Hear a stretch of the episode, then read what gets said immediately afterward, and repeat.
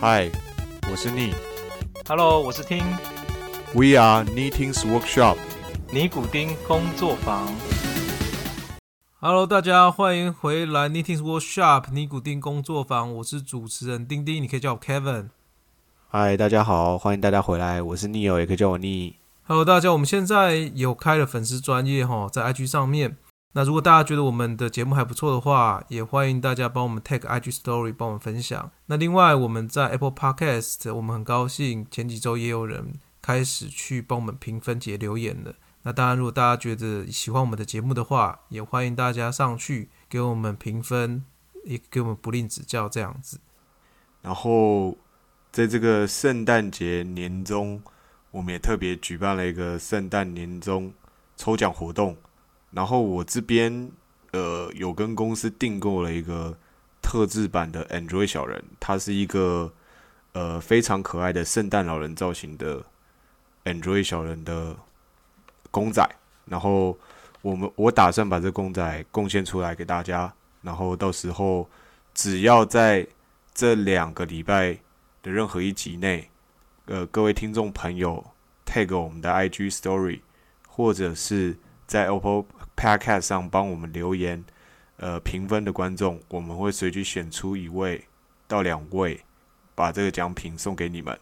这是我提供的奖品。然后丁丁，你这边提供了什么奖品？然后大家，呃，我这边会提供一本书哈，最近 Netflix 他们的执行长写的书叫《零规则》。那因为我已经看完了，而且我这本觉得这本书还不错，大概讲一下说 Netflix 的企业文化是怎么起来的，那他们为什么这样做这样子。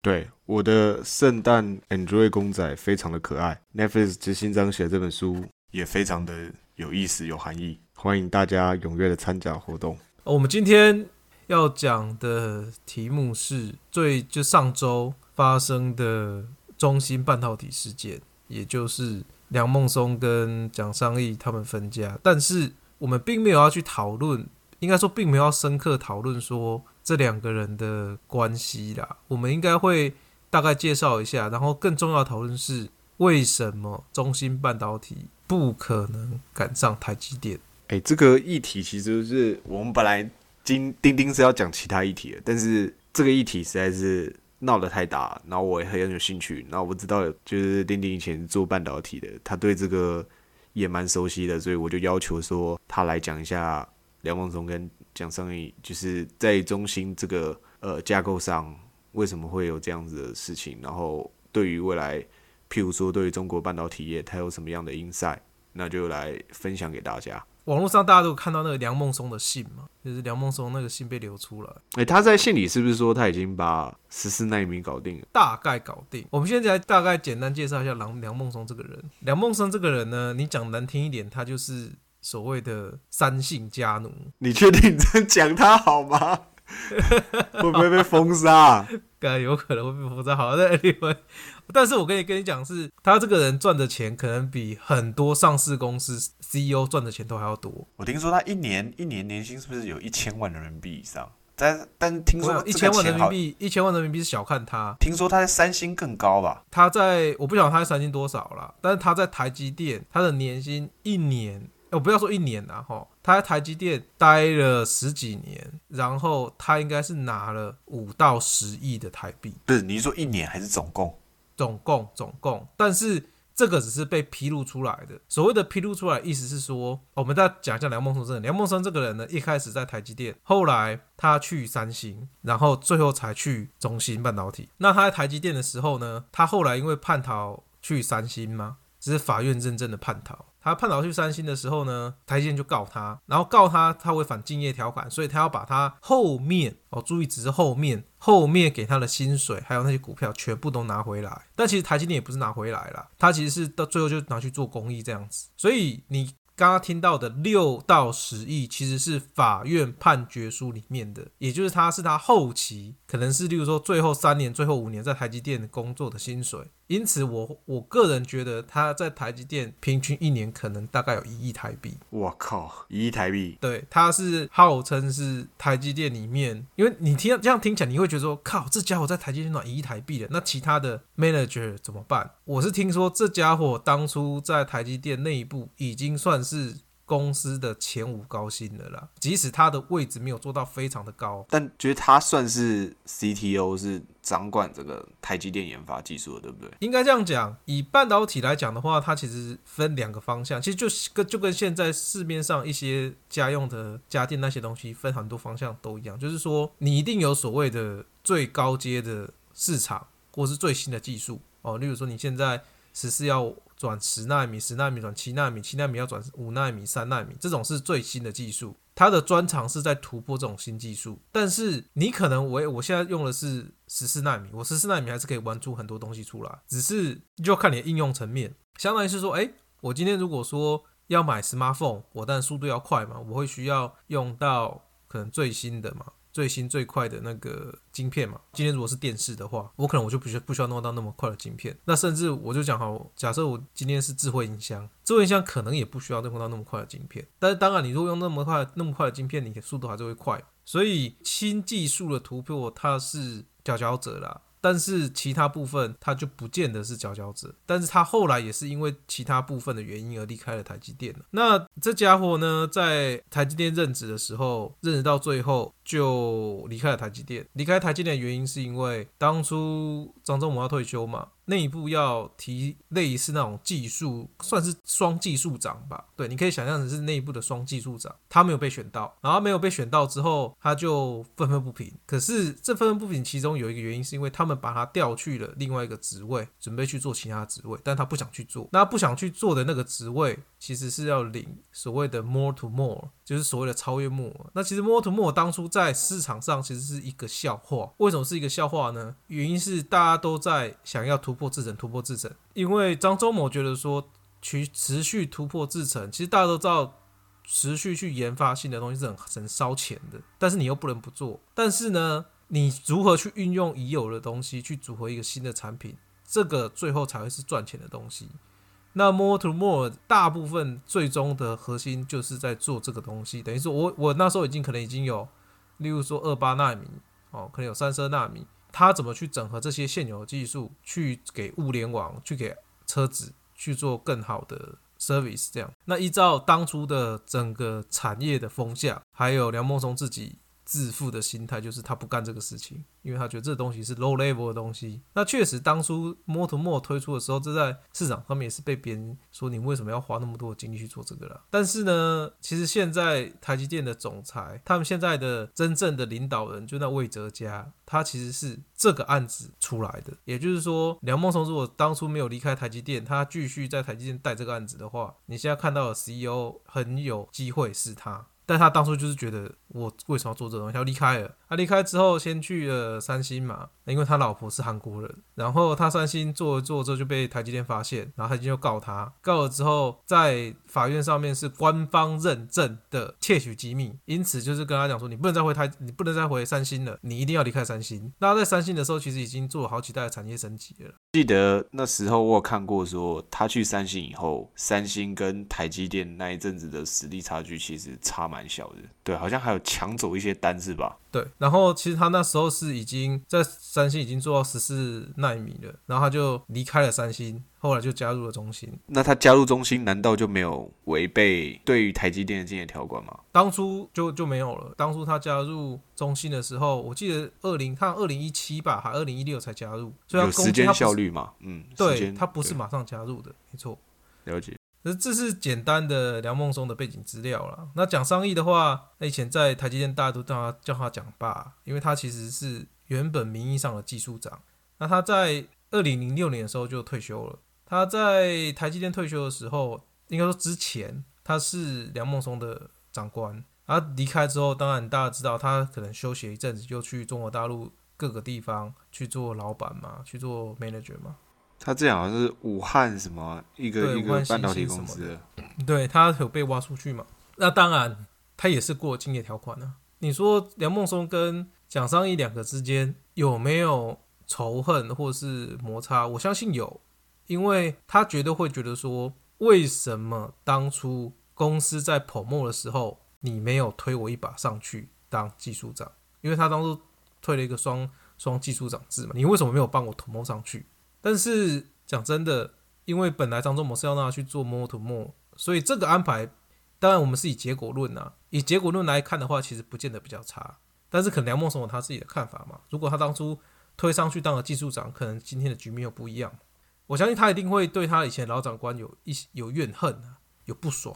但是你说我有没有什么深仇大恨呢？我倒觉得还好。那这是为什么他会辞职？我觉得他辞职很简单啊，就是蒋尚义其实本身是也是技术出身，因为他之前在台积电当技术长嘛。你已经有我在带你的技术了，你为什么还要拉另外一个技术的人来？你是要让他当我的老板吗？还是说你要让他当其他东西？我在中心已经当到头了，你还要再抓一个人进来当我头的话，你是不是应该跟我商量一下？那你在什么事情都没做的时候就把人塞进来，那我如果是我，我当然也会不爽。嗯，对。但我有个疑问是，其实他们两方选好像不太一样，对吧？就他们两个的背景跟专长，他们两个背景跟专长比较一样，不太一样。其实我个人我很怀疑蒋尚义到现在的技术能力还有还剩多少。因为他真的脱离一线战场很久了，而且他好像比较专长是这些 operation，对吧？就是譬如说建厂啊，然后对他在管呐，他在管人呐。那梁孟松其实他的技术能力真的太强，所以他管人不太行，他的团队团队合作真的不太行。但是这是都是这是一般技术能力很强的人的问题嘛？他可能个人风头太盛。但我蛮同意你讲的刚才一个论点，就在于是我本来是这家公司的。执行者，然后你现在又找了一个进来，那他的角色定位是我的老板，然后你可能也没跟我商量，而且我们两个还以前在同公司待过，对不？对，对。那那那这这很尴尬。对，那我个人猜测，为什么中心要找蒋尚义进来？因为中心发现一件事情是，他可能在梁孟松的带领之下，他很难超越台积电。不是，那老实说，你觉得？中心在谁的带领下超越超越的过台积电？我觉得中心不会在任何人带领下有办法超过台积电。是啊，那那所以你刚才讲那个这个，但是老板们不会这样觉得啊，因为我讲坦白话，中心的老板其实不是要做给自己看，他是要做给政府看。在你已经知道说这家伙很难带领超过台积电的话的时候，你不换个药给上面看，上面到时候就开始责难你，所以你还是要换个药给他看。那换个药，这出药再不行的话，他再换另外一个药。不，但我是中心根本就买不到七纳米的光刻机，对吧？我跟你讲，不是不是，我跟你讲，即使七纳米的光刻机进来，因为拜登上了嘛，这绝对会，这绝对会开放。但是我可以跟你讲，是即使七纳米的光刻机进来，中心绝对赶不上台积电。就为为什么你这么看衰中心？没办法，我可以跟你讲为什么，因为这是台湾人的优点，但也是台湾的悲哀。干妈，我现在这样讲，这样子会不会改天就被查查水表啊？可能已经被查了吧，毕竟我们已经讲过来猪了嘛。干，真的，妈，等下会不会查水表，他会告我们？哎，好，我跟你讲，为什么中心没办法赶上哈？因为这是一个国家产业的问题。我今天跟你讲说，我我原本在 Intel 上班，我跟你讲说，哎，我找到新工作了，我要换去 Apple，我要换去 Google，你觉得怎么样？当然就觉得。虽然你是我的好朋友，我可能会祝福你吧，但是我心里还是会觉得，为什么你可以去，我不能去？对，大概就是这样子，就觉得干他妈的，为什么你可以去？就觉得说干你是做了什么事情，为什么可以去这样子？你又没多屌，对不对？对，大概就是这样嘛。然后，例如说，假设我今天在中心，我想说，哎，跟我同事讲，哎，我要去华为了，我要去腾讯了。我相信同样的感觉嘛，对不对？一样是干他妈的，为什么可以脱离这里呀？对吧？那你想想，我今天讲说我在台积电，哎，我要去华硕了，我要去趋势了，你会你会有什么想法？随便你啊。对啊，所以这是这是一个国家的问题，是你在台湾以外的国家，顶尖的人不会待在半导体，因为半导体在科技业里面是比较偏传统产业的，也就是所谓的高人力密集的工业。为什么说这是高人力密集工业呢？我举个简单的例子，台积电现在的总人数大概是五万多人，华硕现在的总人数一万五，所以你可以看华硕是做整个产品的嘛，但是台积电是做只是做一个 chip，但它的人数总人数居然会比华硕还要大。但没有啊，它有五万人，但是它的平均薪资应该比华硕高吧？总产能每年的营业额或净所得应该也比他的营业额净所得当然是比华硕高，应该说营收啦，它营收比华华硕高，但是你如果算平均人产出的营收的话，它并没有比华硕高。应该这样讲，就是说它当然给的不同的客户比华硕多，但是你如果说以一个平均来讲的话，它去给到每一个终端客户的量，并没有比华硕多，大概是这个这个 idea 啦。也就是说，你每个国家都在做最终产品，只有台湾是在发展半导体。那你想想看，你基本上你只从基础人才上面你就输人了，那你怎么去赢过别人？然后当然你会说，哦，不积极不见得啊，我们我美国两亿人，中国大陆十亿人，对不对？我只要可能不要前一个 percent，我前三五个 percent 的人进去就可以赢了啊，这是没错。但是问题是，其实真正真正的先进技术的竞赛，可能差的就是差那五千人、一万人。我个人觉得，每一个国家的头最前面的这五千一万人的差距不会太大，你一定会有所谓的超级顶尖的人，可能前一百人、前两百人。但是我当我扩张到前五千一万人的时候，只要你是已开发国家，这个差距其实不会那么大。那这也是造成说为什么台积电会强的原因，因为台积电的薪资水平跟其他台湾其他公司就是差落差有很大的一截。那你大家出来的话，很多人你不是去 IC 设计公司，你就是去台积电。所以你这个讲的点是在于，你觉得因为产业跟薪水的关系，所以一流人才都跑去做了晶圆代工这个产业。对，台湾的一流人才绝对都在晶圆代工。当然，我不是说是前一百啦，我是说你如果拉到前五千、前一万的话，晶圆代工，我们不要说晶圆代工了，我们就直接讲台积电，五千到一万里面至少可能将近有八十 percent 人在台积电。但我觉得这也不一定是不对的，因为产业结构上来讲，当初张忠谋就是说，因为他觉得台湾未来做 IC design 一定会输给中国，所以他说，其实台湾专职做晶圆代工，它的 profit 更高，而且也不会有 conflict 这个问题。他讲这个是对的，应该说你刚刚讲这个论点是对的啦，就是说这是一个产业的结构的问题，所以这没有错，这并没有错。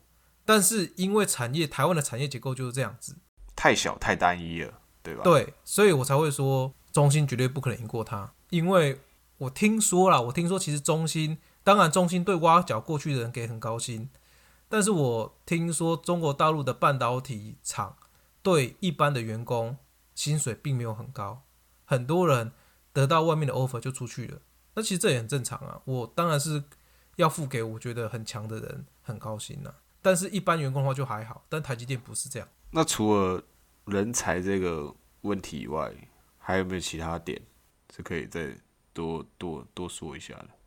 我觉得除了人才之外，其他点都是可以被解决的。就好像你刚刚说的那个设备进不来嘛，对不对？那设备进不来，其实现在拜登上去了，拜登会不会那么的卡那么紧？那另外一点是，我用旧旧时代的设备去做多重的一些技术上的改变，我勉强可以做出来跟你同样的东西，很勉强啦，但是是可以做到的啦。